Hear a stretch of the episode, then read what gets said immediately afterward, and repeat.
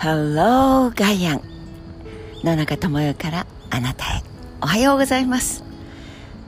今日の東京は降水確率10%という割にはお空を見上げると85%そんな感じの曇天です。少し頭がイライラして怒りに近づきそうな野中さんですがスピリット・オブ・ジャーナリズムの話をしたことがありますよね。まあほとんどテレビは見なくなっている。バカバカしくて。そしてニュースを見れば年寄り症候群と言われますがどうしても画面に向かって「えそのコメントは何?」とか例えば家事をしながら聞こえてくるという程度で朝のワイドショーというのをガチャガチャと聞くことがありますがまだマシだなと思っているような番組の中でまだ少しはスピリット・オブ・ジャーナリズム。それを持ってる方だなと思って聞いている人たち。その人たちもこぞってもはやスピリットの素の字もまあスピリットはお売りになるんでしょうけどジャーナリズムの蛇の字もないような昨今の日本のマスメディアだと思います、まあ、新聞はダーッとパソコンであるいは携帯で移動中でもチェックができるので紙面チェックっていうんですか？それで見ていますがスピリット・オブ・ジャーナリズム権力に近寄りすぎるな。大衆に迎合するな。この2点肝に銘じなきゃいけない2点だと、ままあ、野中は思っています。つまり権力難しい話ではなくて力を持ってる人それは企業体であれば例えば社長さん国であれば政権を担っている人たち学校でいうと校長先生つまりポジショニングというのはどんな社会でも指示系統だったりあるいは決定権だったりというのであります。そこに対して近寄りすぎるな。つまりへばりついて幼稚朝がけやって総理のうちにの玄関まで行ったけどお前はどこだっていや台所まで入れてくれた。そんな日本の例えば政治部記者の在り方。もうこれは近寄りすぎるなどころの話ありません。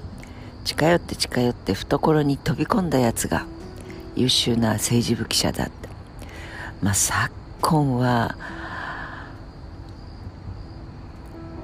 第二次大戦そして高度経済成長戦争が終わって駆け上っていく。日本のまあ七十数年ですからねその間にはそんな時代が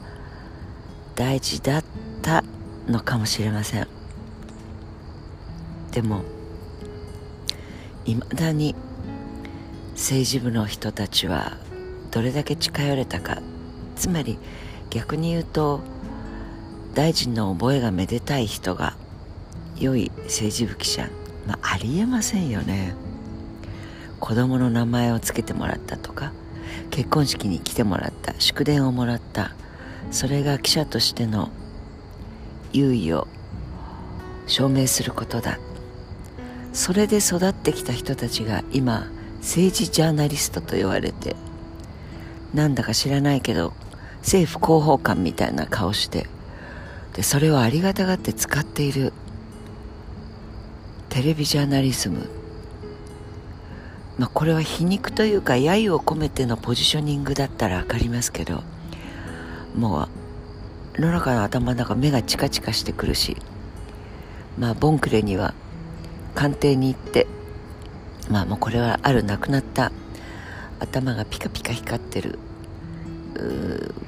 なんとかタックルとか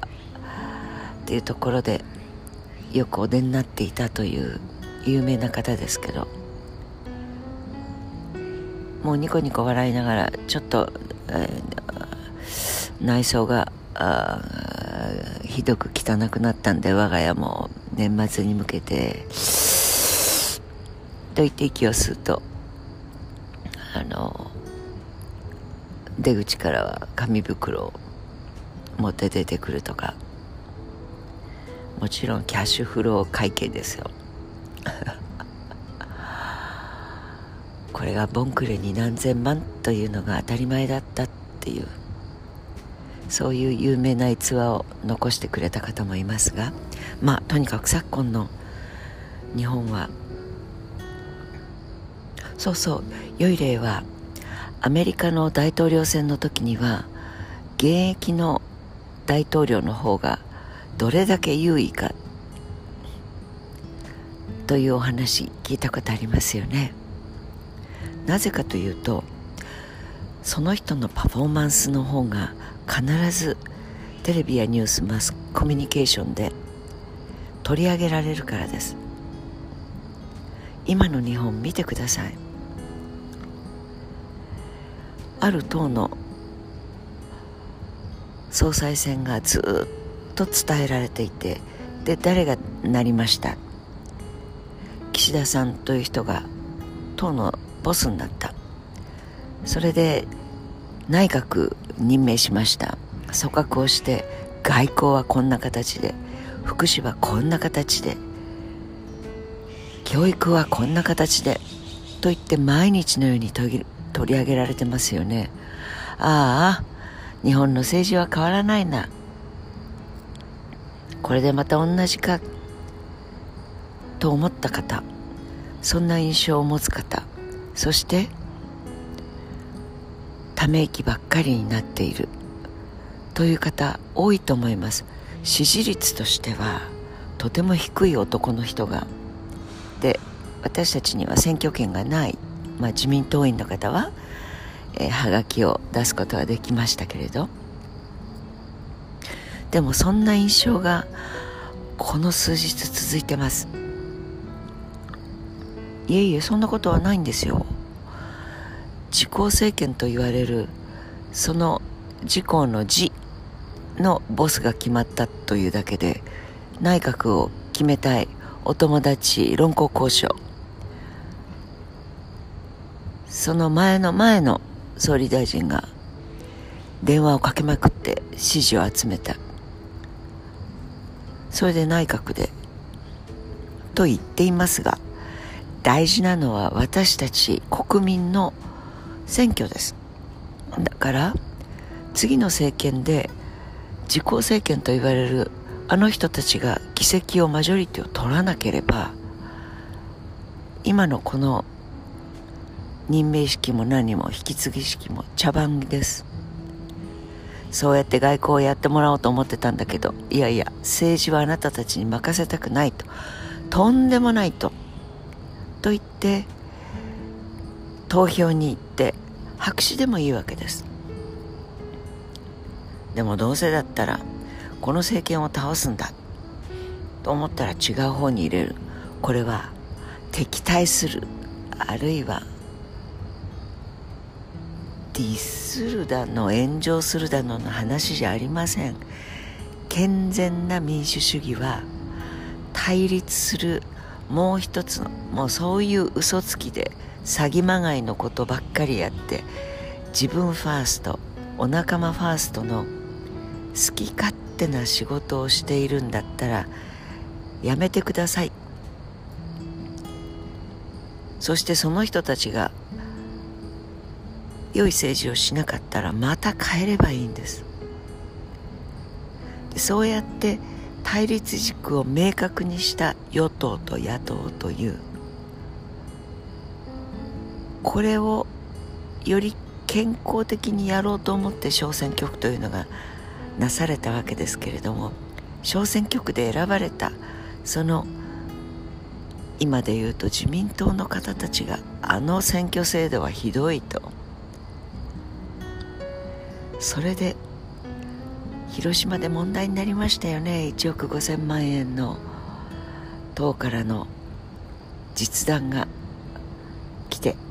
受かった人がまあ有罪になってるという国です。そこでめちゃめちゃにひどく傷つけられて踏みにじられた方が岸田さんです。茶番劇だと思いませんか？と言って野中はこのところ。とても。何という国だと思い始めて随分長いですけど嘘はいけません。嘘ついちゃいけません。えばっちゃいけません。そうやって子供に教えているはずの大人たちが選んでるというか選んでないというかそれがため息ついてまた政治は変わらないわねという印象をまき散らかされた中で選挙に行かない親たちが増えてはいけないと思うのです。選挙に行きましょう。投票率今度の選挙で投票率低かったら本当にこの国はやりたい放題やっている人たちの天国になると野中を持っています。はっ。うん。どうも怒りが収まりません。そうだ。シンバ君の顔でも思い浮かべてお散歩を続けたいと思います。良い一日をお過ごしください。野中智代でした。